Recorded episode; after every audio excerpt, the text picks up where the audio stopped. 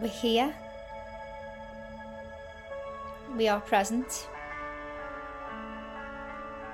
Life's different, out of autopilot.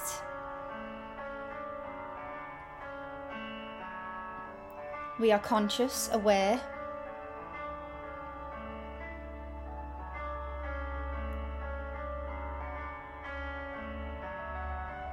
We're in the moment,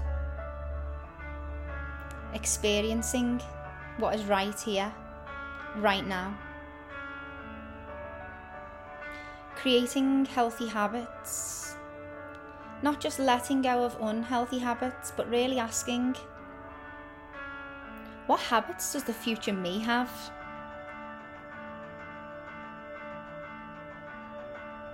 Where does the future me go?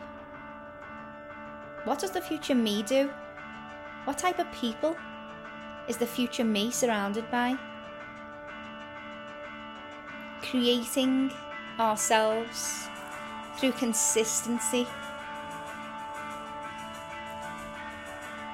Understanding as we move and grow, things will come, things will go. People will come, people will go as we move into our next level, understanding we are enough. Any version of us that arises is a version of us that we have buried deep within. We are not changing, we are not becoming, we are undoing.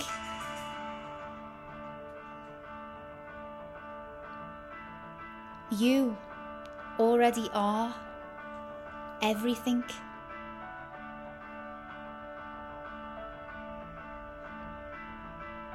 You are so powerful.